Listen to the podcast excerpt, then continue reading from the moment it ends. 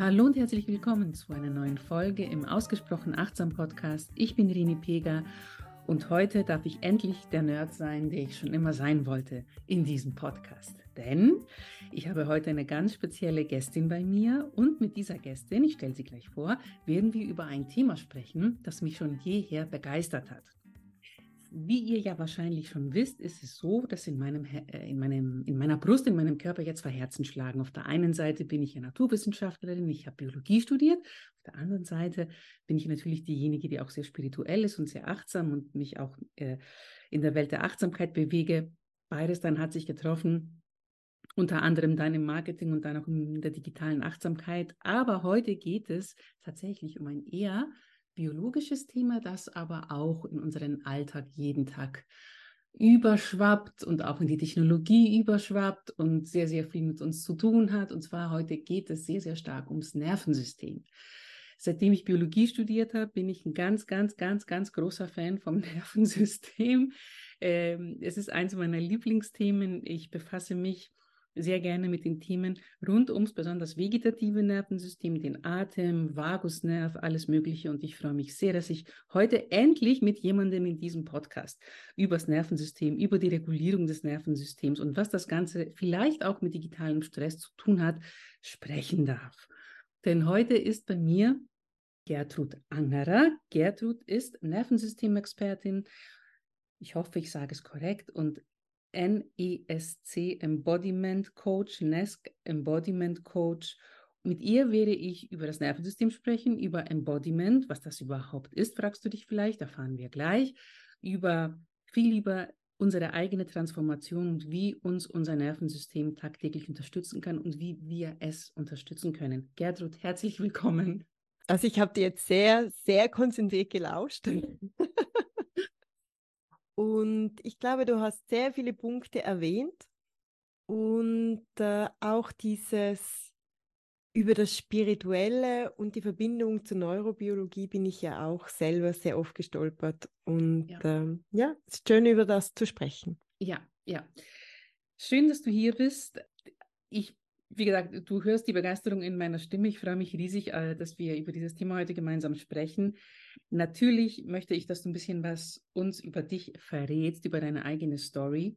Wenn wir deine Website besuchen, sehen wir ähm, ein bisschen was über deine eigene Geschichte. Also ganz, ganz oben steht geheilte Multitasking Queen, was ich sehr nett finde. Cancer Survivor, auch eine sehr mm, nahegehende Geschichte. Vierfachmama, wow, sage ich dann nur. Und mehr sein, weniger machen. Und ich habe mir einen Satz aufgeschrieben. Dein Körper kennt die Antwort. Das sage ich auch immer, wenn ich Coachings mache. Der Körper weiß immer die Antwort. Und auch das hat mich sehr angesprochen. Ich helfe Leistungstierchen, das ewige Hamsterrad und nie genug sein hinter sich zu lassen. Was genau machst du also? Genau, also ich, ich bin durch meine eigene Geschichte gezwungen gewesen, Wege aus diesem ständig Machen zu finden und bin eigentlich über Achtsamkeit zum Nervensystem gekommen. Mhm. Also ich mm. habe zuerst Achtsamkeit, also Arbeiten mit meinen Empfindungen und Gefühlen Raum geben dem, was ist und gleichzeitig spüren, dass da mehr ist. Das war eigentlich meine eigene Geschichte. Und ich habe dann gemerkt, dass das, was ich mache und das mir, mir geholfen hat, äh, aus diesem Schuldgefühl, nie genug zu sein, immer alles kontrollieren zu müssen, dass ich eigentlich mit meinem Nervensystem arbeite. Hm. Dass, dass das, was funktioniert, eigentlich auch messbar ist und, und sichtbar gemacht werden kann im Nervensystem. Mhm. Dass diese Anteile, die dich sozusagen ähm, überzeugen, dass Hilfe jetzt gerade gefährlich ist oder schwierig oder dass Grenzen jetzt vielleicht ein bisschen problematisch sind, dass diese Anteile gewachsen sind, dass das wirklich etwas ist, was du kör körperlich spürst, aber dass diese Anteile oder diese körperlichen Strukturen oder ich sage Repräsentanzen mhm. eben etwas suchen, was wir auf eine neue Art ins System bringen können. Und dass, wenn wir heilen, eigentlich auch unser Körper heilt. Und dass das in unserer Neurobiologie Spuren hinterlässt. Ja, hundertprozentig. Mhm. Und ich glaube, was ich gesucht habe, ist äh, eine Sprache, wie ich dieses, dass es mir gelungen ist, übersetzen kann für Menschen, die noch sehr kognitiv unterwegs sind, die eben alles versuchen über den Verstand zu leisten und zu lösen und zu analysieren, dass die sich auf diese Reise einlassen, bevor der Körper Dinge macht wie meiner. Hm. Bevor der Körper sagt, hm. das ist the road to hell. Ich glaube, dieses Verständnis gewinnen, dass das, was du glaubst, andere so viel besser können wie du oder ihnen leichter gelingt, dass das eine, eine Repräsentanz in einem Nervensystem hat und dass dieses Nervensystem über Sicherheit und Verbindung lernt, diese Schutzmechanismen loszulassen. Mhm. Und das ist nicht etwas, also nicht lo, es ist eben nicht loslassen, es ist eines, es ist Neuwachsen. Es macht neue Verbindungen. Es ist sozusagen ein Integrieren, ein Verstoffwechseln von Dingen, die du erlebt hast. Ja. Ich habe mich zuerst aus diesem Hamsterrad befreit. Für mich, ich sage immer Danke Krebs, bei mir war das so enorm wichtig, dass ich das jetzt schaffe um den Boden zu bereiten, dass mein Körper auch gesunde Zellen baut, mehr als er kranke Zellen baut. Mhm. Aber durch diese Wand sozusagen bin ich natürlich diese, diesen Weg, den es braucht, dieses Aufmachen für Ressourcen, dieses Spüren, was in dir sozusagen an, an unangenehmen Empfindungen da ist. Dieses nicht nur wegbacken, wegdrängen, sondern dieses äh, sitzen mit dem, was ist und das, was ist, annehmen. Das ist bei mir durch diese Wand Krebs mhm. sozusagen. Das ist jetzt einfach so. Das musst du, also ich will das machen, weil ich möchte leben. Und ich möchte aber, dass diese Arbeit Menschen gehen, bevor sie diese Wand haben. Und dann ist es hilfreich, wenn wir genug Wissen haben oder genug Verständnis haben, was da gerade bei uns läuft, warum es so läuft und wie es sich verändern lässt. Und das kann man mit dem Nervensystem und dieser Neurobiologie und dieser Neuroplastizität, die wir Menschen haben, sehr gut erklären. Und man kann eben auch gut erklären, warum diese Yogis oder Schamanen, diese indogenen Völker an und für sich den Weg gefunden haben, wie sie die Neurobiologie verändern, wie sie mit dem mit einer Ganzheit arbeiten können. Sie haben einfach andere Worte gebraucht. Mhm. Ja, das stimmt. Es ist gar nicht so ein Gegensatz, sondern eigentlich, ja. Sie haben die Tools entwickelt oder eben dieses Sitzen in einer unangenehmen Position, ohne dass du das Gefühl hast, es ist eine Gefahr. Mhm. Yoga oder dieses äh, Aufmachen für die Natur und Naturenergie einladen. All das mhm. machen wir in der Nervensystemarbeit genauso. Mhm. Du sprichst jetzt einen Punkt an, der mir auch immer wichtig ist, wenn ich ähm, Workshops mache und besonders, ich habe jetzt erst am Wochenende, ich war in der Schweiz, ich war in Zürich und hatte einen Workshop ähm, und da ging es um Achtsamkeit in der Praxis. Und ich spiele auch so ein bisschen mit dem Titel des Workshops, aber was mir halt immer wichtig ist, ist, dass ich in diesen Workshops Menschen abhole, die denken, um achtsam zu sein oder um spirituell zu sein, muss ich irgendwie Räucherstäbchen anzünden, ne? dieses Schubladendenken. Ich muss irgendwie drauf sein. Und viele denken, all das, was in der Achtsamkeit passiert, all das, was ich kultiviere in der Achtsamkeit, ist etwas hochspirituelles. Ich muss der ein bestimmter typ, Typus Mensch dafür sein.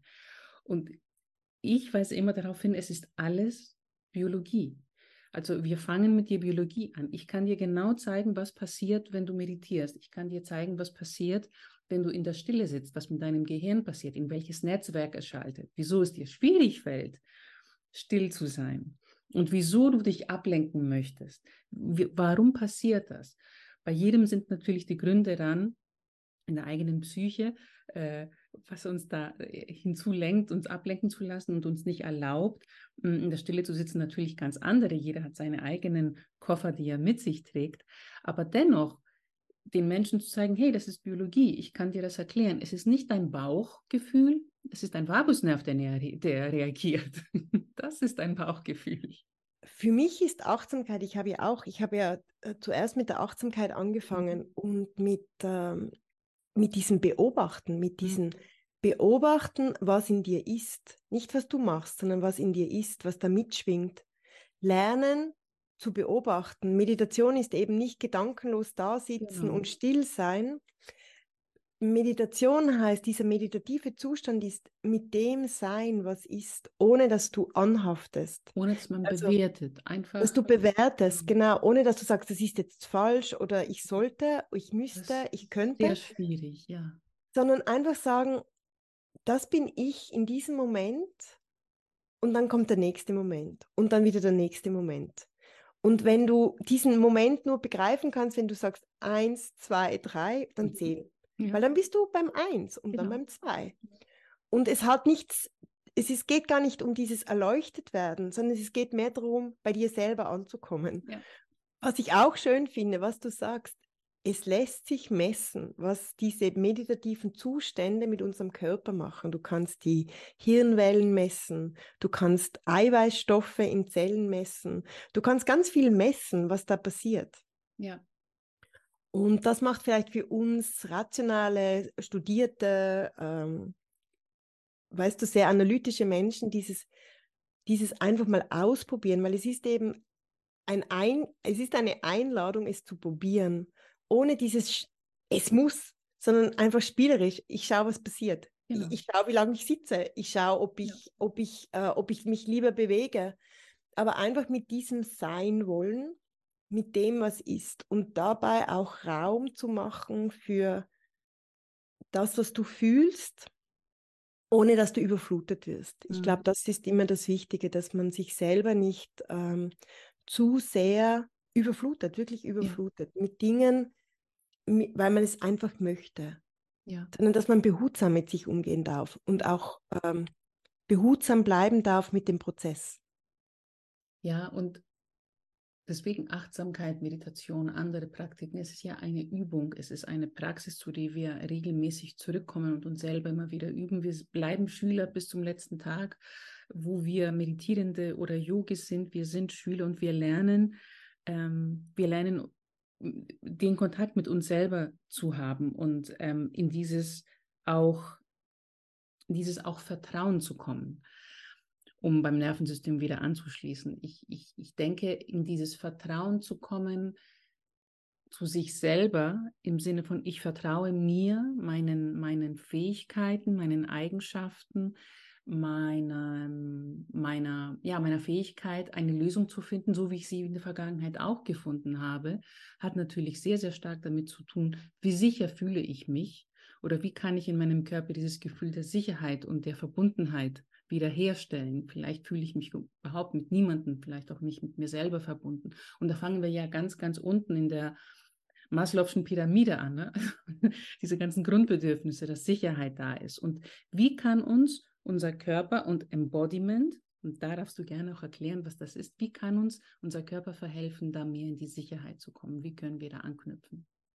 Diese Nervensystemarbeit beginnt ja immer sehr unspektakulär. Mhm weil es ist ein, ein Prozess, der darauf basiert, dass, dass in dir dieser Kern, dieser unversehrte Kern, wie einfach da ist und du fängst an, so deine, deine, deine Fühler oder deine Verbindung zu diesem Kern immer öfters zu, zu bilden und gleichzeitig zu stärken. Und du fängst eigentlich immer an, zuerst einfach mal zu verstehen, äh, in welchem Zustand dein Nervensystem ist. Das ist das Erste. Einfach mal überhaupt ein Gefühl zu bekommen, dass das, was sich oft als normal anfühlt, so bin ich halt, ein Zustand ist. Ein Zustand, der wahnsinnig oft, es ist ein Zustand dieses, wo du zu Hause bist, den du aus Schutz aufgebaut hast. Und der fühlt sich sehr oft sehr, sehr normal an. Und das Erste, was du beginnst, ist überhaupt einmal ein Gefühl zu bekommen, wo bin ich denn zu Hause? Was, wie fühlt sich denn das an? Bin ich da überhaupt in dieser, äh, in diesem Balancezustand, in dem, wo Fühlen und Denken in Balance ist? oder bin ich in diesem Bereich, wo eigentlich zu viel da ist, zu viel äh, Ereignisse, zu viel tun, zu viel, zu viel Kampf, zu viel Flucht, zu viel Gefahr, zu viel, zu viel, Reaktion. Zu viel Reaktion. Mhm. Oder ist schon mein zu viel so extrem gewesen für meinen Körper, dass er eigentlich schon im Shutdown ist, also wo er sozusagen Dinge ausblendet, gar nicht mehr so wissen will, so in diese Apathie fällt. Und am Anfang beginnen wir ein Gefühl zu kommen, wo, wo bin ich denn im Alltag? Wann, wann bin ich wo? Und was hilft mir und was bringt mich dorthin? Und das nächste ist dann das, wo die meisten so ein bisschen Widerstand machen, ist, wir konzentrieren uns darauf, was dir gut tut, Ressourcen. Was, was sind Dinge, Glimmer, was sind Dinge, die dich mhm. äh, im sicheren Jetzt verankern, mit dir verankern? Weil jeder denkt sich, lass uns doch das Problem lösen, lass uns doch das Problem lösen. Und wie, was, was so schwierig ist für uns, wir wollen immer was machen ja. und was ändern. Und was wir eigentlich machen müssen, ist Kapazität aufbauen, dass das Neue überhaupt möglich wird.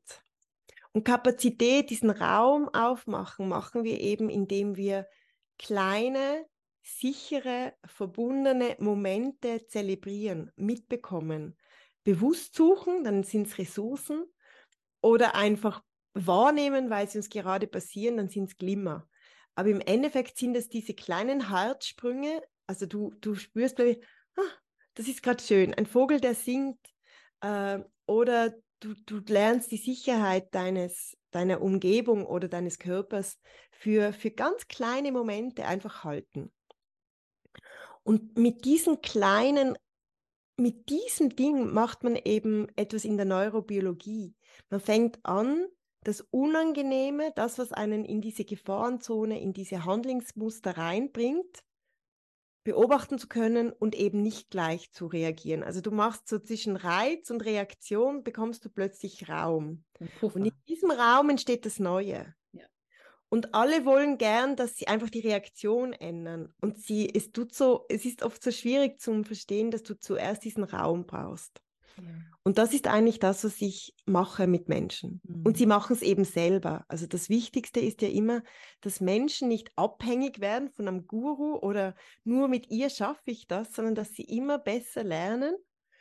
Das mache ich, das kann ich machen. Ich bin selbstwirksam. Ich kann das für mich verändern ich kann netter zu mir werden. Und wenn ich netter zu mir werde, wird die Welt netter. Und es fällt mir leichter, denen den Rücken zuzudrehen, die nicht nett sind zu mir. Ja. Ohne schlechtes Gewissen. Ja. Ja, es, es, es fängt alles tatsächlich damit an, diese, diese Selbstbeobachtung in diese Metaebene zu kommen, diese Metakognition es ist schon dieses Beobachten lernen, das ist wirklich das Größte, dieses Beobachten lernen. Also bei alle Achtsamkeitsroutinen lernst du, genau. dich aus der Beobachterrolle zu genau. beobachten. Genau. Und, deswegen, und, das üben wir. Das ja. ist wirklich eine Übung. Ja, und deswegen finde ich, ist Acht bei mir, nicht nur bei mir selber in meinem Leben, aber ich denke, es fängt alles damit an, egal was wir anfangen wollen, egal was wir machen können, es fängt alles damit an.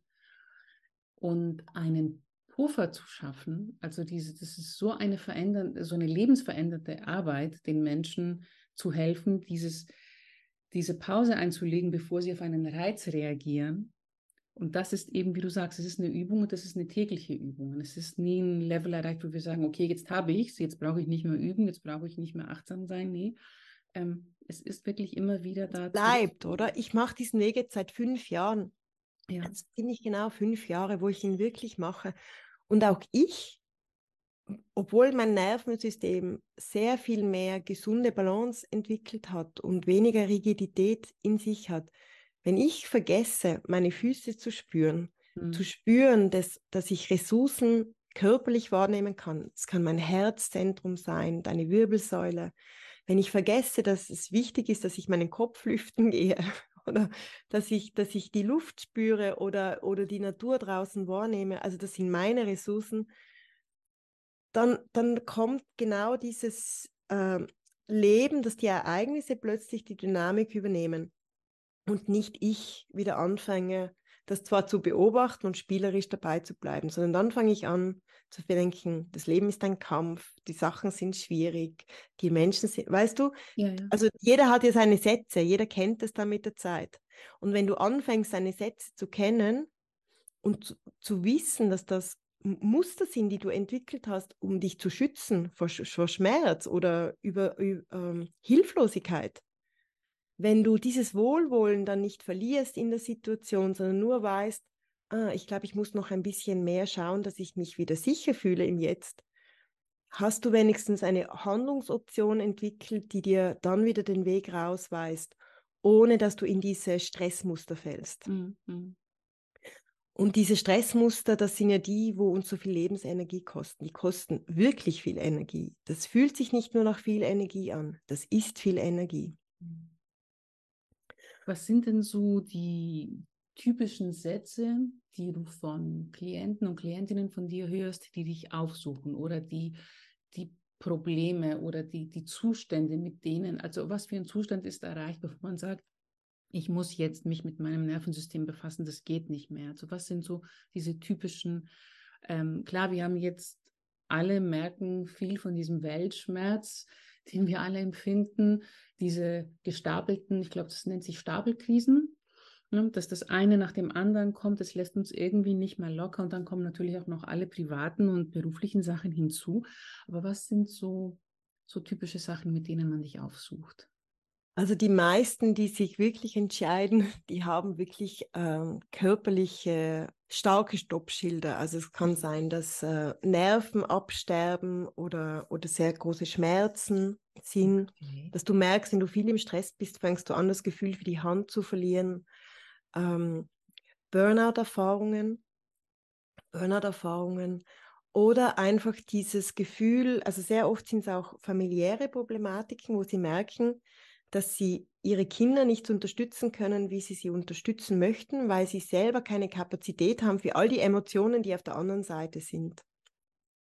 Und dass man sich auch in der Lebensmitte, also in der, in der Menopause, einfach auch merkt, Gott verdammt, mein Körper steckt diesen, dieses gleichzeitig so viel machen wollen und müssen nicht einfach weg. Ich schlafe weniger, ähm, ich verliere ab und zu, ähm, mein Kopf ist wie im Nebel, ich kann es gar nicht mehr ziehen. Ja. Mhm. Ähm, wo du einfach merkst, irgendetwas muss sich grundlegend ändern. Ich kann zwar das Problem lösen, aber irgendwas stimmt an der Basis nicht. Mhm.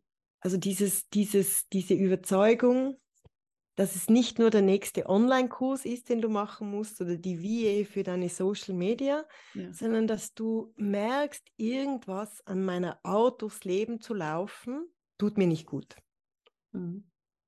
Was sind so typische, wenn man das verallgemeinern kann, so erste Anzeichen, noch bevor es wirklich sich schlimmer dann ausartet, wo wir merken können, okay, mein Nervensystem ist all over the place, es ist unreguliert, es ist einfach die, die Balance fehlt. Was sind so die, die ersten so Anzeichen, körperliche Anzeichen zum Beispiel? Also was, was die meisten zuerst machen, ist, dass diese gesunde Erregung, also wenn du etwas mit Freude machst, oder? Dieses gesunde, äh, engagiert, motiviert sein für etwas, mhm. dass das beginnt zu kippen in etwas, wo sich nach muss und soll anfühlen. Oder viel gleichzeitig. Oder, also es ist normalerweise wird der Zustand chaotischer, zu viel, zu viel im System. Also das fühlt sich dann auch, du musst dir vorstellen, das ist dann wirklich, der Körper schaltet plötzlich nicht nur in diese Aktivität, die wir alle brauchen. Also wir brauchen diese Energie, dass wir laufen können, ähm, Dinge in Angriff nehmen. Also das ist nicht eine böse Energie, die wir verhindern wollen, sondern die ist ja gut. Also ein gewisses Level an Aktivität im System ist immer gut, aber es wechselt nicht mehr in diese Ruhephasen rein. Und dann bleibst du in diesem wirklich Kampf, also Gefahr heißt Kampf, heißt Flucht. Ähm, also du fließt und zuerst fließt du. Und wenn du nicht fliehen kannst, überlegst du dir den Kampf. Und das, das, das fühlst, das merkt man am Atemrhythmus, der wird viel weniger tief. die Energie kommt eigentlich in die Gliedmaßen und nicht im Kopf. Also unser Kopf ist nicht mehr so klar, wie, mhm. wie er in der, in, in der Entspannung ist oder in diesem gesunden Maß an Erregung. Das Herz schlägt schneller. Wir haben Cortisol und Adrenalin im Blut. Das heißt, es wird alles so ein bisschen kribbeliger. Äh, mhm. Äh, wir sind ein bisschen anders von der Sprache. Und, und diese, und jeder hat dann halt seine persönlichen Gedanken in diesem Zustand. Das ist etwas sehr Persönliches. Manche sagen, ähm, sie sehen dann nur noch die Aufgaben, die gemacht werden müssen. Man verliert so ein bisschen den Rundumblick. Mhm. Menschen fangen an, ähm, schwieriger zu werden für uns. Also sie helfen uns zu mhm. wenig oder stören oder also all das, also all, wir verlieren diese Verbindung. Es fängt an, diese Verbindungen äh, werden schwächer. Und, und dieses Gefühl kann man so mit der Zeit entwickeln. Und für sehr viele Menschen ist dieser Zustand aber ein gewohnter Zustand. Ja. Und man fühlt das als normal. Äh, man hat auch das Gefühl, das schaffe ich locker. Ich schaffe das ja schon Jahrzehnte. Das sind, also ich war ja auch, ich, ich, ich war sehr lange Jahre in diesem Zustand und der, der Körper kann diesen Zustand sehr lange halten obwohl er nicht mehr gesund läuft. Also diese ganzen Rest- and Digest-Prozesse laufen dann nicht mehr rund. Die ja. Energie für diese Prozesse fehlt, aber man kann sich sehr lang durchhangeln. Ja. Und in der Lebensmitte passiert das schon eher, dass man dann merkt, dass das weniger gut funktioniert. Ja, klar. Ja, ja ist, ich meine, die meisten Menschen laufen mit Verdauungsproblemen äh, in der Gegend herum und denken ja, das, das ist doch normal, das hat doch jeder. Hm? Normal ist es eben nicht. Und diese ganzen Reizdarmgeschichten, die ganzen Unverträglichkeiten. Hm. Ich denke sehr oft tatsächlich an die Corona-Zeit zurück, nicht aus nostalgischen Gründen, überhaupt nicht, eher aus dem Grund, weil ich der, ich der Auffassung bin, dass wir nach Corona jetzt, wo, sage ich mal, alles irgendwie wieder seinen mehr oder weniger, in, was diesen Aspekt angeht, normalen Fluss, ähm, äh, im normalen Fluss läuft, ähm, dass wir irgendwie zu wenig darüber sprechen, wie Corona sich ins, in die oder auf die kollektive Psyche ausgewirkt hat.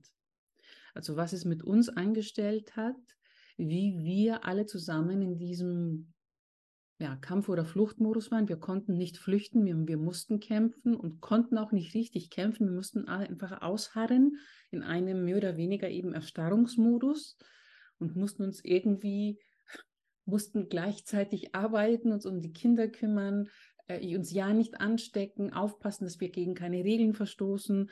Und ich, ich finde das als, als so kollektives Trauma oder als Stressbelastung so groß und es spricht irgendwie niemand darüber. Und wenn, dann spricht man nur über die mentale Gesundheit der jungen Menschen und der Kinder, die damals geboren wurden oder in einem jungen Alter waren. Und uns Erwachsene lässt man irgendwie außen vor, ja, das haben wir irgendwie alles hinbekommen. Wie nimmst du das wahr, so nach Corona? Ähm, hast du da vielleicht mehr, mehr Anfragen bekommen, andere Anfragen bekommen oder auch in deinem Umfeld? Also was ich was ich, ähm, was ich sicher spüre, ist diese, dass diese Angst ganz viel mit Menschen was gemacht hat, oder? Du warst in dieser Angst und in dieser, in dieser Zeit war dieses, äh, dieses Gefühl von Hilflosigkeit. Äh, und was es sozusagen bei vielen Menschen macht, ist dieses Dissoziieren, dass man es wegschiebt, auch ja. jetzt nicht drüber reden wollen. Und dass, dass ich wirklich überzeugt bin, nur weil du es nicht zulässt zu spüren, heißt es nicht, dass es seine Energie nicht entwickelt. Definitiv, ja.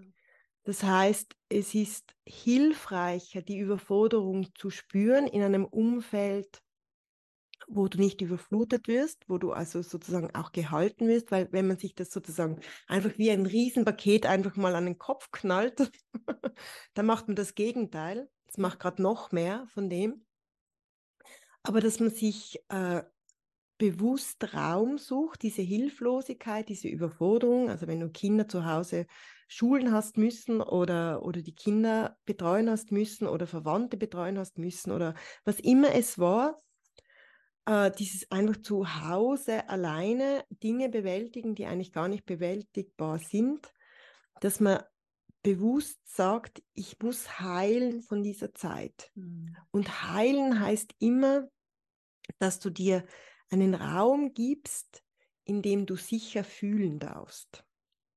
Es hat also nicht nur mit Kopf, ich habe es analysiert und verstanden, sondern du musst dieses Fühlen im Körper, diese Sinneswahrnehmungen, die musst du in einem sicheren Umfeld machen dürfen. Und das ist dieses Embodiment, wo du mich angesprochen hast. Das ist das, Verstoffwechseln, dieses im Körper Raum machen, dass diese Empfindung sein darf und dass diese Empfindung auch ihren Lebenszyklus fertig macht. Wenn du äh, nur die reine körperliche Empfindung von einem starken Gefühl ist drei Minuten maximal. Ist nicht länger. Wir machen es so lang, weil wir ständig nur wieder einen Gedanken dazu machen oder wegschieben oder, oder noch einmal einen Gedanken und wieder wegschieben, dann wird es, das kann dann jahrelang ziehen. Aber wenn wir die körperliche Empfindung, die hinter jedem Emotion, weil die Emotion ist schon die Interpretation, die wir auf die körperliche Empfindung draufpacken. Wenn wir dieses körperliche Spüren machen, verkörpern wir es. Und wenn wir es verkörpern, wenn es Teil von unserer Biologie geworden ist, dann, hat es, dann ist es ruhig. Dann ist es Teil von uns und es ist, es ist wie, du weißt noch, das war schwer, du mhm. kannst drüber nachdenken, du kannst sagen, es war schwer, aber es ist nicht Teil von deiner Gegenwart. Mhm. Du bist innerlich völlig spielerisch damit. Mhm. Ja. Du bleibst spielerisch, obwohl es schwer war. Und das muss man nicht diskutieren. Also du nimmst nicht das Event weg, aber du nimmst die emotionale Ladung weg. Diese Ladung, die dir so viel Energie kostet. Mhm. Ja, und das ist halt, wie du gesagt hast, das ist eine Arbeit, die tatsächlich begleitet werden muss. Ne? Da braucht man jemanden, der einen begleitet.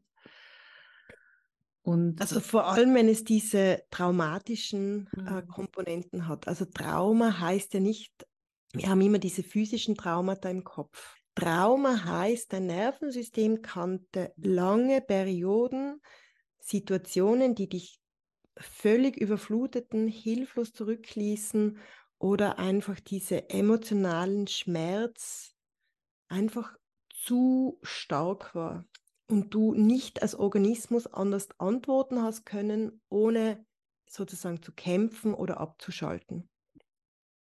Da haben sich deine ganzen, also Trauma hat eine ganz starke, du hast wie einen starken Fußabdruck in deiner Neurobiologie. Ja. Es ist oft, wenn so strukturelles, also eben wie die Corona-Zeit, das war strukturell und sehr lang. Mhm. Es kann Kindheit sein, ähm, egal ob es ähm, ein, ein, ein physisch unsicheres Zuhause war oder mhm. seelisch unsicher, aus, aus was für Gründen. Es kann sein, dass deine Eltern krank waren oder, oder was immer es war. Aber diese Ereignisse, wenn sie für den Organismus sozusagen nicht handelbar sind, führen zu traumatischen hm, Repräsentanzen im Nervensystem. Mhm. Das sind so Nervengeflechte und wenn die irgendwo im Alltag das Gefühl haben, das fühlt sich jetzt genau gleich an wie damals, mhm. dann ziehen die innerhalb von Millisekunden eine Antwort, deine Reaktion und das kann, der Körper gewinnt immer. Mhm. Da kannst du noch hundertmal deine Strategien durchgedacht haben. Das ist wirklich unser vegetatives System. Ja. Wenn unser vegetatives System das Gefühl hat, das ist jetzt Gefahr oder Lebensgefahr, ziehen diese Muster und die gewinnen. Weil diese Botenstoffe, die sind innerhalb Millisekunden da ja. und, und unser Hirn ist adaptiert, um diese äh, Reaktionen vom Nervensystem auch gedanklich zu begleiten. Und ich sage ja auch immer, wenn man mir sagt, ja, ich habe aber Angst davor oder ähm, ich ähm, habe dieses Gefühl vom Stress bekommen und sage ich, ja, Auf der einen Seite sei froh, weil das heißt, du hast ein funktionierendes Nervensystem, weil dein Nervensystem ist da, um genau diese Rolle zu übernehmen. Das tut ja nichts anderes den ganzen Tag lang, als zu schauen, Situationen abzuschätzen, abzuspeichern, sodass man dann beim nächsten Mal gelernt hat, okay, so reagiere ich drauf. Und manchmal eben braucht es eine ja, Reevaluation einer Situation, um zu schauen, wie war das damals wirklich? Und wenn sie wiederkommt, wie kann ich jetzt drauf schauen? Ähm, dem Nervensystem ist es egal, woher die Gefahr kommt. Ob es eine physische, eine psychische, was auch immer, ob es von einem Instagram-Post kommt oder von etwas tatsächlich, was ich am Horizont sehe, das mich vielleicht ähm, in eine Risiko, in ein Risiko, in eine Gefahrsituation katapultieren kann. Es muss dich nur erinnern an etwas, was mal gefährlich war. Ich meine, wenn du genau. erlebt hast, dass dich jemand in deiner Würde verletzt oder ähm, deine Wertigkeit sozusagen vor dir zusammenbröselt, das merkt sich deine Neurobiologie und mhm. sie will dich wirklich davor schützen. Also wenn man dann sagt, ja, schreib doch einfach mal einen Social Media Post oder zeig dein Gesicht, also wenn, wenn du wenn du das nicht wenn du das nicht äh, wirklich fühlst, ja bist du viel zu verletzlich, wenn dann wirklich eine Reaktion kommt. Ja. Und wenn dann jemand sagt, ja, nimm's doch einfach locker oder die andere Person hat einfach einen schlechten Tag. Solange du das nicht fühlst, solange das nicht bei dir wirklich auch gefühlt die Realität entspricht, hilft es eben nicht. Dann, dann, dann, dann ziehen diese Muster. Ja, ja, und das, die, diese, diese Angst vor Sichtbarkeit, das ist ja so viel mehr in dem Sinne und nicht nur ich habe Angst, meine Komfortzone zu verlassen. Aber das sagt ja auch schon alles. Und es gibt einen Grund dafür, warum du dich unsicher fühlst außerhalb deiner Komfortzone. Und dann gilt es halt drauf zu schauen, was ist es wirklich? Was ist ich der würde wirklich jedem sagen, wie du sagst, der Körper lügt nicht. Der Körper sagt dir ganz genau, diese Art von Stress kann ich noch halten. Mhm. Das geht noch. Und dann gibt es den, wenn du, also eigentlich solltest du immer am Rand von deinem Toleranzfenster rumgeistern mhm. und nie außerhalb deines Toleranzfensters. Weil wenn du außerhalb vom Toleranzfenster, dann, dann überforderst du das System und dann geht es auch wieder, das haltet es nicht. Und es wird, also dann greifen deine Schutzmuster. Ja. Aber wenn du, wenn du dir Wohlwollen entgegenbringst und du mal spürst, wo dein Toleranzfenster jetzt ist, dann kannst du es sanft dehnen, bis es all das haltet, was du wirklich möchtest, dass es haltest. Aber das musst du in, in Verbindung mit dir selber, diese Verbindung zu dir selber, wenn du die stärkst und immer stärker auch spürst, das halte ich jetzt, aber jetzt verliere ich sozusagen den Boden, das hilft mir, das ist ja die nächste Kompetenz, was hilft mir in der Situation und du bringst dann das, was hilft ins System und nicht das Schutzmuster, weil du es noch gar nicht ziehen musst, dann wird der Weg immer weiter, dann wird der Raum größer und dann kann sich auch dieses diese neurobiologischen Repräsentanzen von all diesen Erfahrungen, die du gemacht hast, eben wandeln. Die wachsen neu. Da, da, da bilden sich neue Verbindungen zu etwas, was sich sicherer, verbundener und lebendiger anfühlt. Es wird vor allem lebendiger. Mhm. Ich finde das mhm. immer noch so schön. Ja, und so wie du es gerade so schön beschrieben hast, so funktioniert, damit ich ähm, die Brücke ausschlagen kann, auch das achtsame Marketing. Es ist nichts anderes als das. Also wo fühle ich mich wohl? Was ist mit mir in Einklang? Und oh, hier bin ich so, hm, fühle ich mich nicht gerade hundertprozentig gut damit. Ich höre mal hier auf und schaue, wie es mir jetzt damit geht über den nächsten Zeitraum und schaue dann. Fühle ich mich ja, wirklich wohl genau. mit Video zum Beispiel oder eben nicht und ich mache was anderes. Und das ist so wichtig und ich glaube, vor allem dieses Gefühl zum Entwickeln, dass da nichts Böses passiert, das ist so mhm. wichtig, dass gar nichts passiert, was man selber gar nicht so glaubt, oder? Wenn du den Algorithmus nicht zufriedenstellst, dann passiert ja. was, ruft mich dann Zuckerberg direkt an. Ahnung. Und, und was aber extrem wichtig ist, ist oft bei diesen Dingen, wenn du merkst, es fällt mir wirklich, wirklich, wirklich schwer, ist, dass man diese Kraft der Co-Regulation, also dass man sich jemanden ins Boot holt, mhm. der das sicherer empfindet wie du selber, weil das lernt unserem Nervensystem, das hat immer schon geschaut, wie geht es dem anderen, da lerne ich. Mhm. Wenn jemand neben dir das weniger schwierig findet wie du, wird es leichter. Dann kann sich entspannen. Das merkst du ja schon an, äh, an Kindern oder wenn du Es gibt Menschen, die gerne aufräumen. Wenn die neben dir sind und gerne aufräumen, machst du leichter mit. Oder wenn Kinder sozusagen das Tantrum schmeißen, aber ich als Mutter ruhig bleibe, kommt mein Kind viel schneller runter, als wenn ich auch anfange, ein Tantrum zu schmeißen, oder? Das, ja. Weil diese Nervensysteme immer miteinander kommunizieren. Ja, das ist auch. Ja, wenn du ein Haustier hast, Neuronen. weißt ganz genau, in welcher Stimmung du bist. Ja. Auch das Nervensystem von der Katze oder vom ja. Hund ist dein Nervensystem. Ja. Ja. Und wir machen das ja auch ständig. Also wenn du in einen Sitzungsraum reingehst, du weißt ganz genau, was für eine Energie da drinnen ist. Du weißt ganz genau, der ist feindlich oder nicht feindlich, oder? Ja. Und das ist dieses, dieses System hat so viel, so viele Sinne und so viele Informationsbestandteile, dass wir eigentlich ständig wissen, was um uns selber für Energien da sind.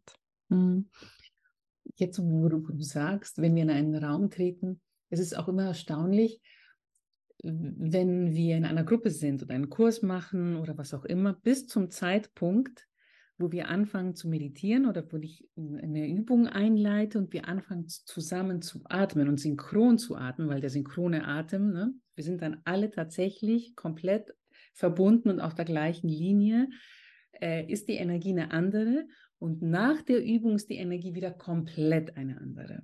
Also das ist so schön mitzubekommen jedes Mal. Am Samstag waren es, ich glaube, 180 Teilnehmerinnen. Und das war wirklich, ich meine, wir waren, wir waren nur Frauen. Und das, das war schon mal sehr besonders, eine ganz schöne Yin-Energie im Raum. Und danach, nach der Übung, war es dann noch mal schöner. Aber es ist wirklich ähm, erstaunlich. Und wo wir gerade beim Atem sind, was ist deine liebste Übung, also was ist so deine Notfallübung, die du dir nimmst, wenn du denkst, okay, ich bin jetzt gerade hier im Kampf- oder Fluchtmodus, ich muss wieder zu mir kommen. Gibt es so eine Übung, wo du sagst, ich habe schon zwei, ja, ja. Ich, also mein, mein einfachstes Mittel ist 4-2-6, also ich atme auf 4 ein, halte auf 2 und atme auf 6 aus. Das, ist bei mir wirklich, ähm, das geht ganz gut. Äh, würde es aber jetzt nicht als Standardübung für jeden machen, weil es gibt Menschen, die äh, bei Atmen äh, sozusagen ja. wie eigentlich aktivierter werden, die das sehr unangenehm empfinden. Ich mache das wahnsinnig gern. Und die Übung, die ich wirklich auch meinen Kindern immer mitgebe, ist dieses Orientier dich mhm. im Raum. Mhm. Nimm dir Zeit, deine Umgebung wie ein Gemälde anzuschauen. Aktiviere diese erkundende Orientierung. Das ist ein, ein Reflex, den wir angelegt haben.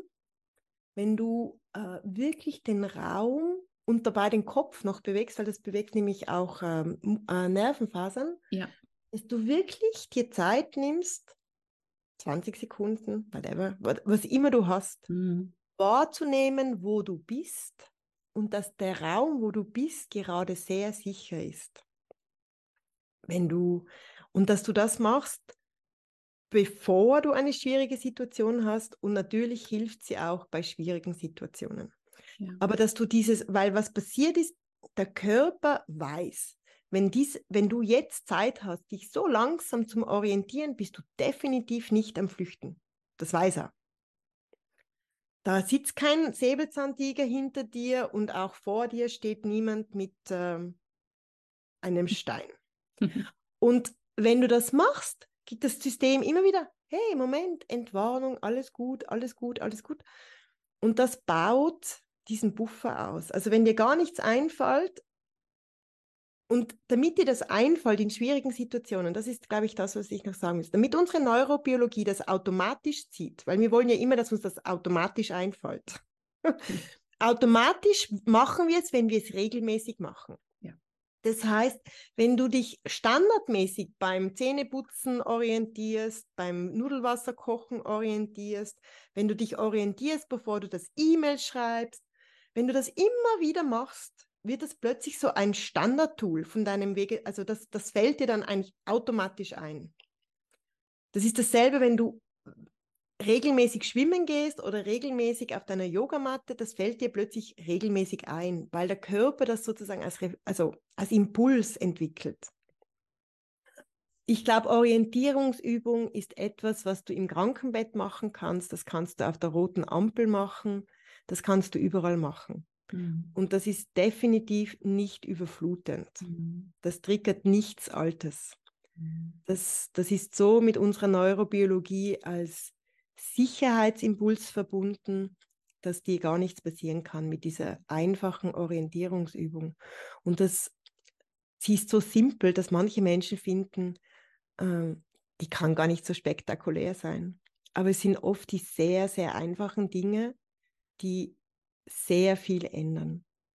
Ja, das ist, wie du sagst, die einfachen Dinge und das ist ja eigentlich, diese Orientierung ist ein Moment der Achtsamkeit, wo ich sage, okay, wo bin ich gerade? Was sehe ich gerade vor mir? Eine Couch, die Kissen, die Pflanze, die Uhr. Ich bin in meinem Arbeitszimmer. Ich bin sicher, mir kann nichts passieren. Das und, musst du gar nicht denken. Du musst ja. nur einfach wahrnehmen, was für ja. Farben, was die Sonne macht. Ja. Vielleicht siehst du, du, also ich weiß zum Beispiel, wenn ich die Orientierungsübung mache und ich bin in dieser aktivierten Phase, dann sehe ich überall Baustellen.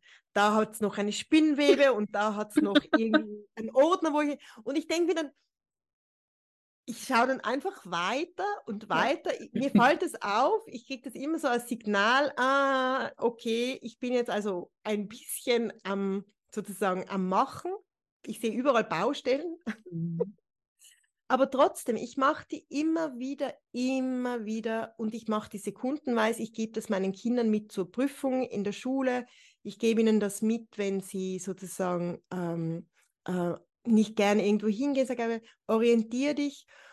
Sie finden das zwar immer so, die ja. Mama mit ihrer Orientierungsübung, aber sie, sie spielen mir dann auch zurück, dass sie es gemacht haben und wirklich das Blackout zum Beispiel weg war. Ja, ja.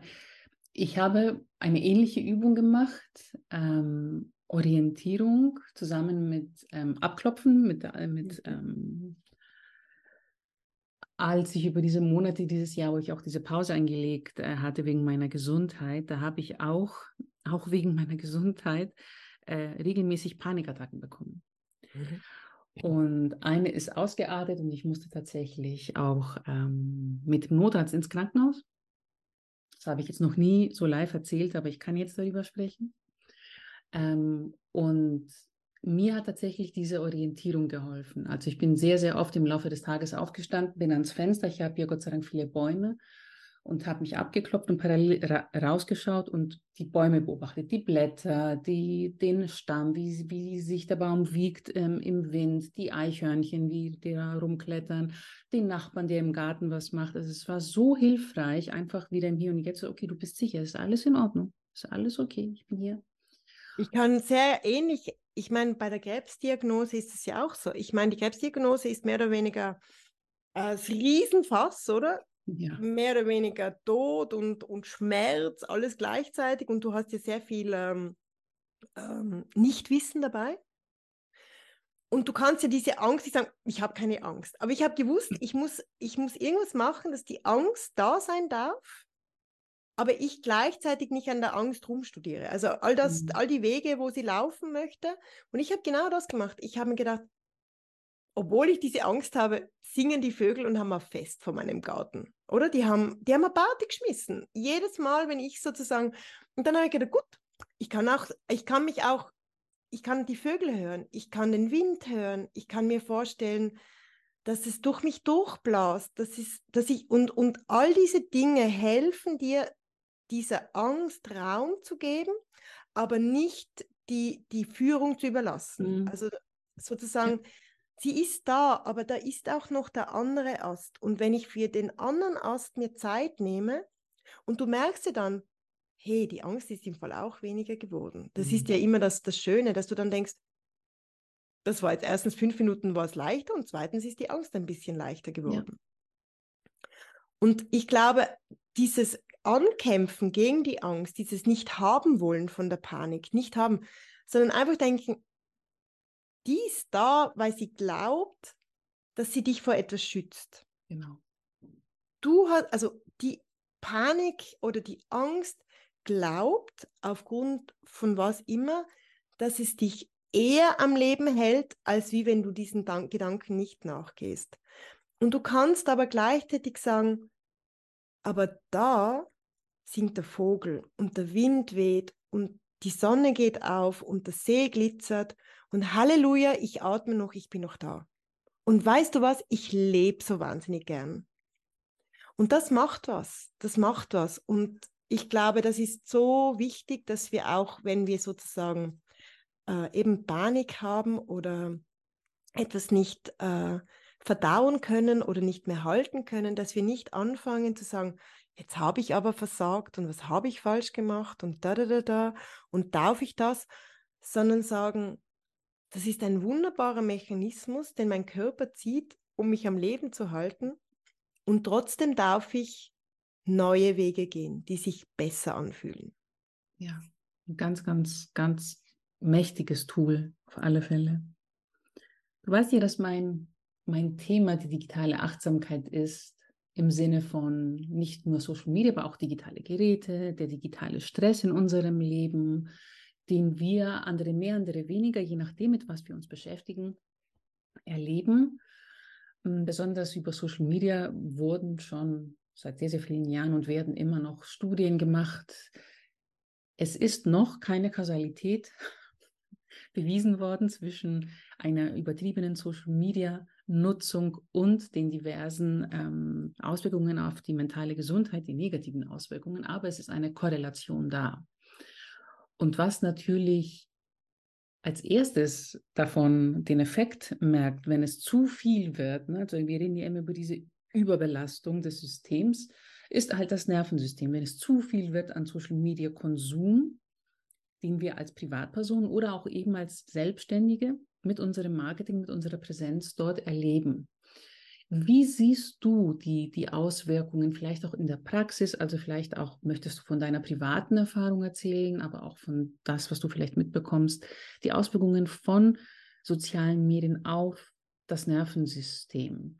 Äh, weil da passiert ja so einiges, wenn wir da unterwegs sind, ohne ohne Fallschirm, ja, sage ich mal. Genau, ich habe gerade vor zwei Wochen bei einer Blogparade mitgemacht, wo es eben um diese Sichtbarkeit gegangen ist, um dieses, ähm, was macht dieses sichtbar mit mir mhm. und äh, wie, wie oder wie, wie habe ich meinen eigenen Weg oder wie versuche ich den zu gehen, ohne die Verbindung zu mir selbst äh, zu verlieren und gleichzeitig in diesen Stress reinzukommen.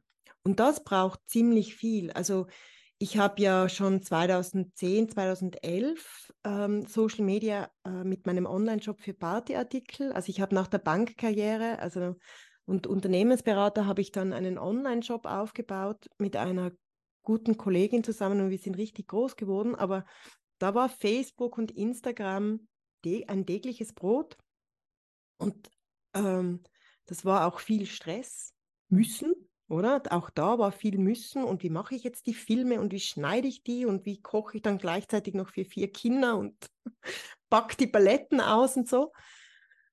Äh, und dann ist ja jetzt, jetzt wo ich sozusagen als, äh, als ähm, Coach arbeite, zeigst du dir ja dich selber und der Algorithmus ist ja noch viel extremer geworden.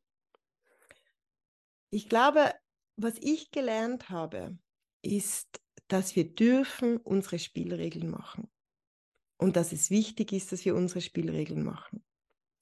Wenn du einfach mitläufst, brennst du aus. Und ich glaube, das haben ja auch alle selber gemerkt. Wenn du einfach machst, was du musst oder was dir empfohlen wird, das, wer, wer haltet das wirklich zehn Jahre durch?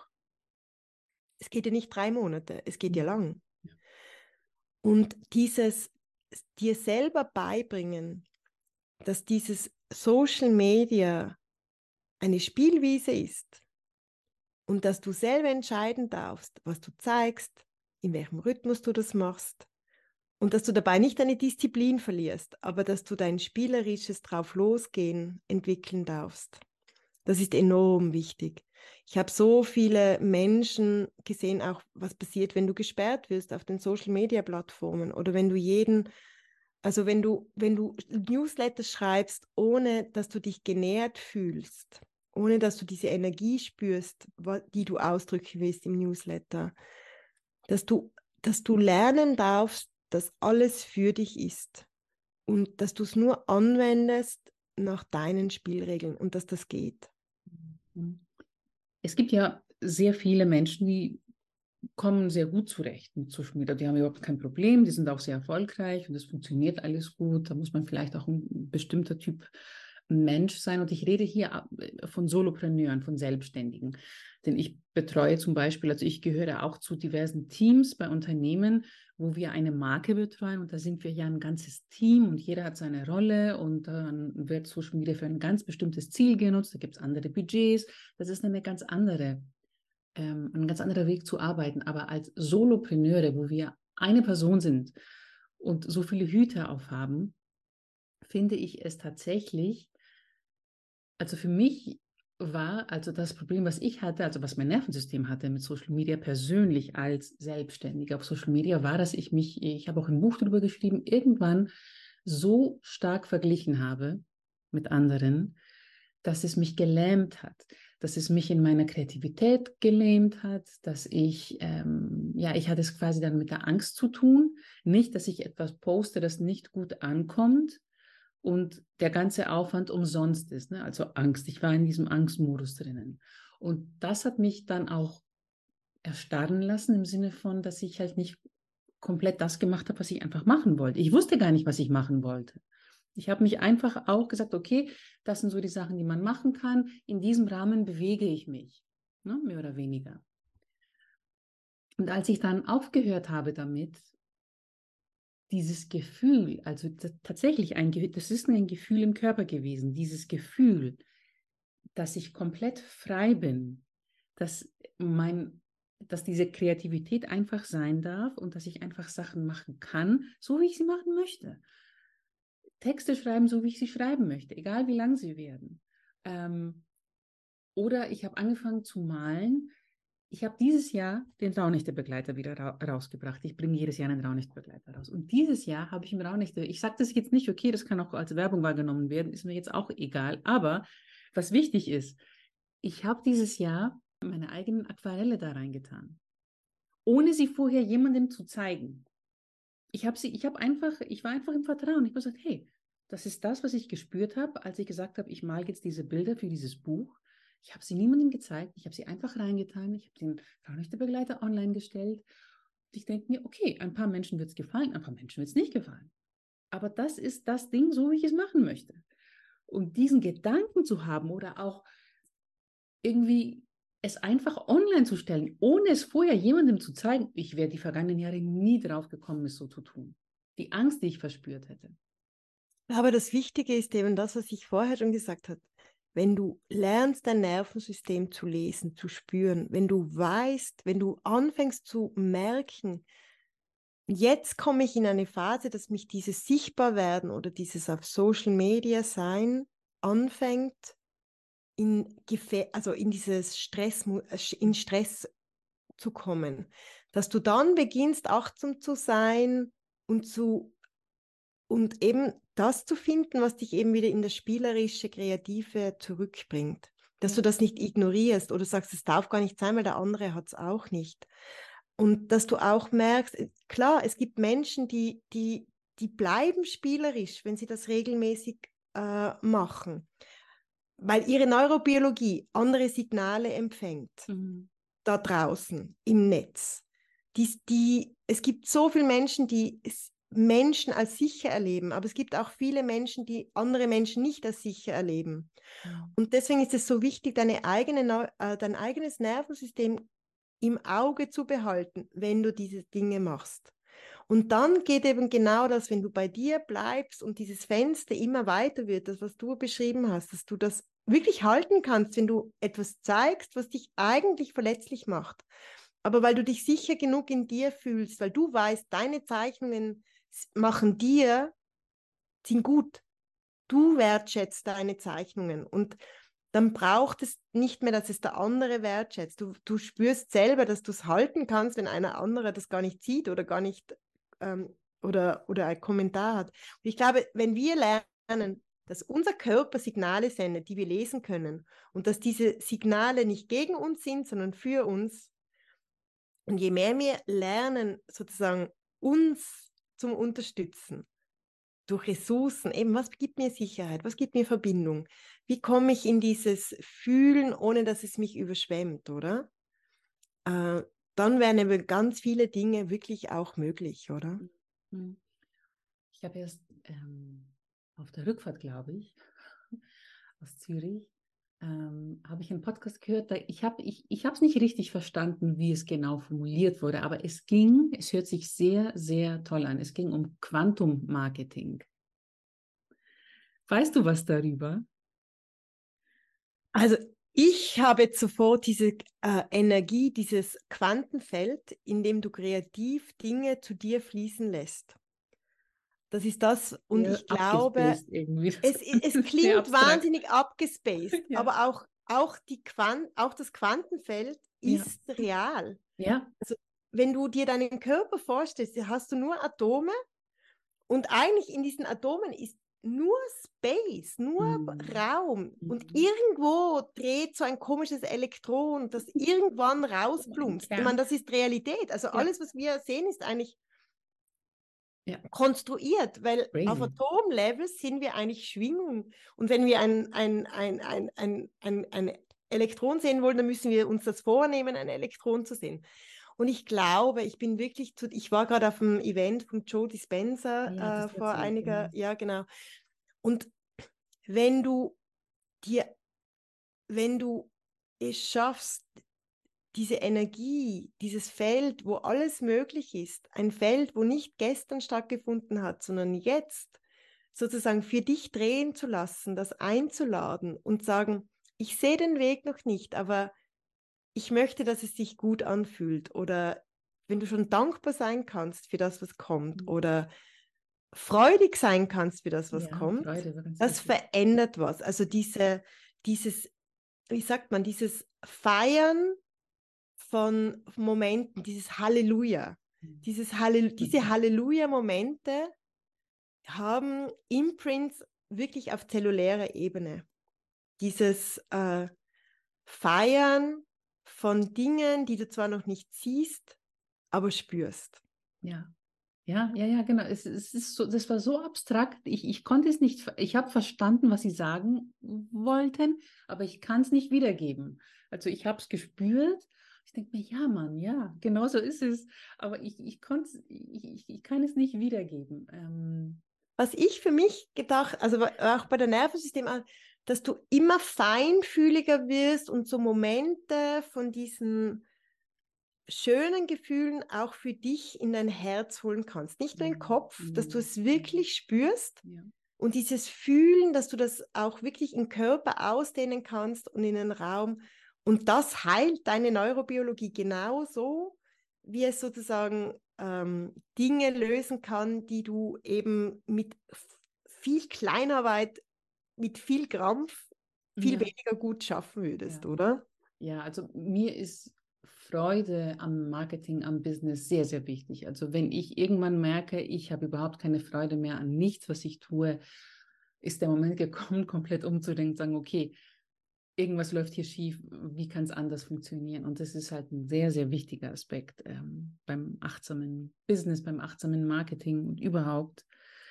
Beim Leben, oder? Ja. Also wenn du diese definitiv. Lebendigkeit erhalten willst, ist es ganz wichtig, dass du diese Freude überhaupt halten kannst. Es gibt ja so viele Menschen, die haben Angst, wenn etwas gut oder leicht wird, dass dann sozusagen etwas Böses passiert, hm. wenn es leicht wird, schön wird aber auch, dass du das immer wieder spürst und einlädst und, und, und dann das nächste Ding machst. Ja, und, und das ist diese Ressourcenarbeit, die ich wahnsinnig wichtig finde. Ja. Mm, wie, bevor wir abgeschweift sind in diese spacigen Sachen, schönen Sachen, haben wir über genau Stress und Social Media, wie geht unser Nervensystem. Wie geht es dir mit Social Media? Wie hast du digitalen Stress? Empfindest du digitalen Stress? Überfordert dich das Ganze manchmal? Wie gehst du Ich war um? wirklich jetzt zwei Jahre im Shutdown, mehr oder weniger in der Überforderung. Hm. Äh, und ähm, habe dann eigentlich sozusagen mein Nervensystemarbeit ein bisschen aktiviert und gefunden, das muss sich irgendwie ändern, wenn ich das durchziehen möchte, dass ich ähm, unterwegs bin ähm, online. Und ich habe für mich jetzt ähm, sozusagen, was mache ich gerne? Hm ich habe für mich einen Rhythmus entdeckt, äh, der für mich, der sich gut anfühlt, den ich schaffe. ich habe diese Muss und Sollen rausgenommen, ähm, auch dieses Vergleichen.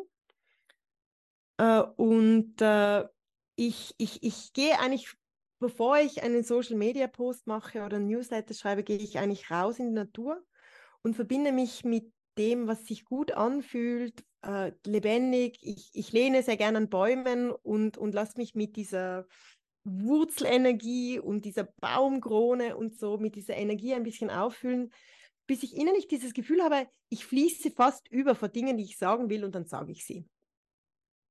Und ich glaube, dieser Zwischenschritt war enorm wichtig, dass ich lebendig für mich bleibe, wenn ich das mache und nicht das Gefühl habe, ich muss irgendeinen Algorithmus zufrieden machen. Ich muss nicht, ich darf das nutzen als Plattform äh, mit meiner Energie und der neueste Algorithmus, der kann mich mal meistens.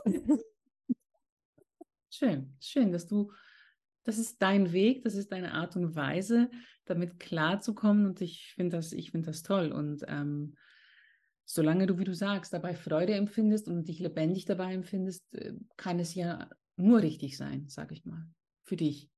Es muss nährend bleiben, genau. Das heißt nicht, dass es sich ab und zu nach Arbeit anfühlen darf, das ist okay, aber es muss sich im Gesamtkontext nähren und ja. ich mache das wirklich ganz bewusst weil, weil das so wichtig ist, dass wir gesund sind und ähm, Freude behalten mhm. äh, bei dem, was wir machen, oder? Dass es, dass es, dass es sich nach, nach mir anfühlt ja. und nicht nach einer Hülle. Ja. Was, was möchtest du uns ja, mit auf den Weg geben, so als, als Abschluss dieser Podcast-Folge, wo wir jetzt langsam. Ja, ich glaube, es ist die, ich, ich vor allem diese Hoffnung, es ist nie zu spät, dein Leben nach dir zu leben. Also, dass du diese Lebendigkeit, diese Verbindung zu dir und dass sich das Leben einfacher und schöner anfühlt. Und dieses Heilen ist, also dieses Herauswachsen aus Dingen, die sich nicht mehr gut anfühlen oder destruktiv anfühlen, es ist immer möglich, egal in welchem Alter, egal zu welchem Zeitpunkt. Und es sind machbare Schritte. Es ist nie zu spät und eben man darf sich auch leicht machen. Also ich finde dieses jemanden an die Seite holen, das habe ich auch gemacht, das macht es oft sehr viel einfacher. Das mache ich auch. Jedes Jahr werde ich einen Teil des Jahres begleitet von jemandem, weil ich es wichtig finde, weil ich es für meine Balance wichtig finde, jemanden auf meiner Seite zu haben. Und ja, finde ich. Und ich ganz, finde, ganz du kannst auch das Leben fragen, zeig mir, wie ich Hilfe annehmen kann oder helfe. Also mhm. ich frage ab und zu, wenn ich selber nicht sehe. Mhm. Und es passiert sehr viel, wenn ich mich einfach aufmache für das, lass es mich, wie kann ich das leichter machen oder wie kann ich es, äh, also wie kann ich mir selber Unterstützung geben? Mhm. Und, und ich glaube, das ist das Wichtige, dieses, es ist so wichtig, dass Denken und Fühlen äh, im Gleichgewicht sind. Und das, das kann gelingen. Absolut. Und wenn, wenn jetzt ein Hörer oder eine Hörerin sich sagt, hey, die Gertrud, ich würde gerne, dass sie mit mir einen Teil meines Weges geht, wie kann das aussehen und wo kann man dich finden? Mich findet man auf meiner Webseite Gertrud Angerer am mhm. einfachsten. Ich, ich biete momentan 1 zu 1 Begleitungen an, die von monatlich bis äh, halbjährlichen Begleitungen eigentlich äh, reichen, weil der Neurobiologie dauert zum Wachsen, aber man kann äh, immer in seinem eigenen Tempo diese Reise antreten. Und im Anfang, also im ersten Monat lernst du einfach mal dich selber lesen und den Weg zurück in, in ich sage immer, sichere Tal auch ab und zu zu finden. Da kriegst du die ersten Übungen und äh, ich mache so regelmäßige ähm, Workshops, mhm. ähm, wo man sozusagen die Sprache des eigenen Nervensystems kennenlernt. Das sind so 90-minütige ähm, wirklich Live-Workshops, wo jeder für sich selber diese Zustände erkundet und sozusagen ähm, Farben, Gedanken, Bilder ähm, erarbeitet, um selber zu erkennen, wo er gerade drinnen ist. Das ist eigentlich das und äh, das ist das, was ich momentan mache, ja. Und auf Social Media findet man mich natürlich auch auf Instagram und ein Newsletter und all die schönen Dinge habe ich natürlich auch online. Sehr schön. Ich werde natürlich alles in den Shownotes unterbringen.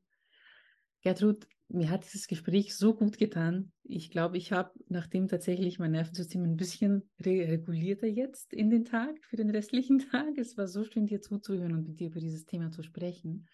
Ganz, ganz lieben Dank, dass du da warst. Ich wünsche dir nur das Beste und bis, bis ganz bald. Ja, danke für dieses Gespräch. Es war wirklich ein, ein schönes, nährendes Gespräch. Und dir auch alles Gute, Regi. Dankeschön. Ja, und äh, dir möchte ich für deine Aufmerksamkeit danken. Ganz, ganz lieben Dank, dass du bis hierher zugehört hast. Und wenn dir gefallen hat, über was wir heute gesprochen haben, dann gib diesem Podcast gerne fünf Sterne, damit auch andere den Weg hierher finden oder teile ihn sehr gerne. Ansonsten wünsche ich dir alles Gute. Pass schön auf dein Nervensystem auf. Hör auf die Zeichen und Signale deines Körpers. Und bis zum nächsten Mal. Bye bye und Servus.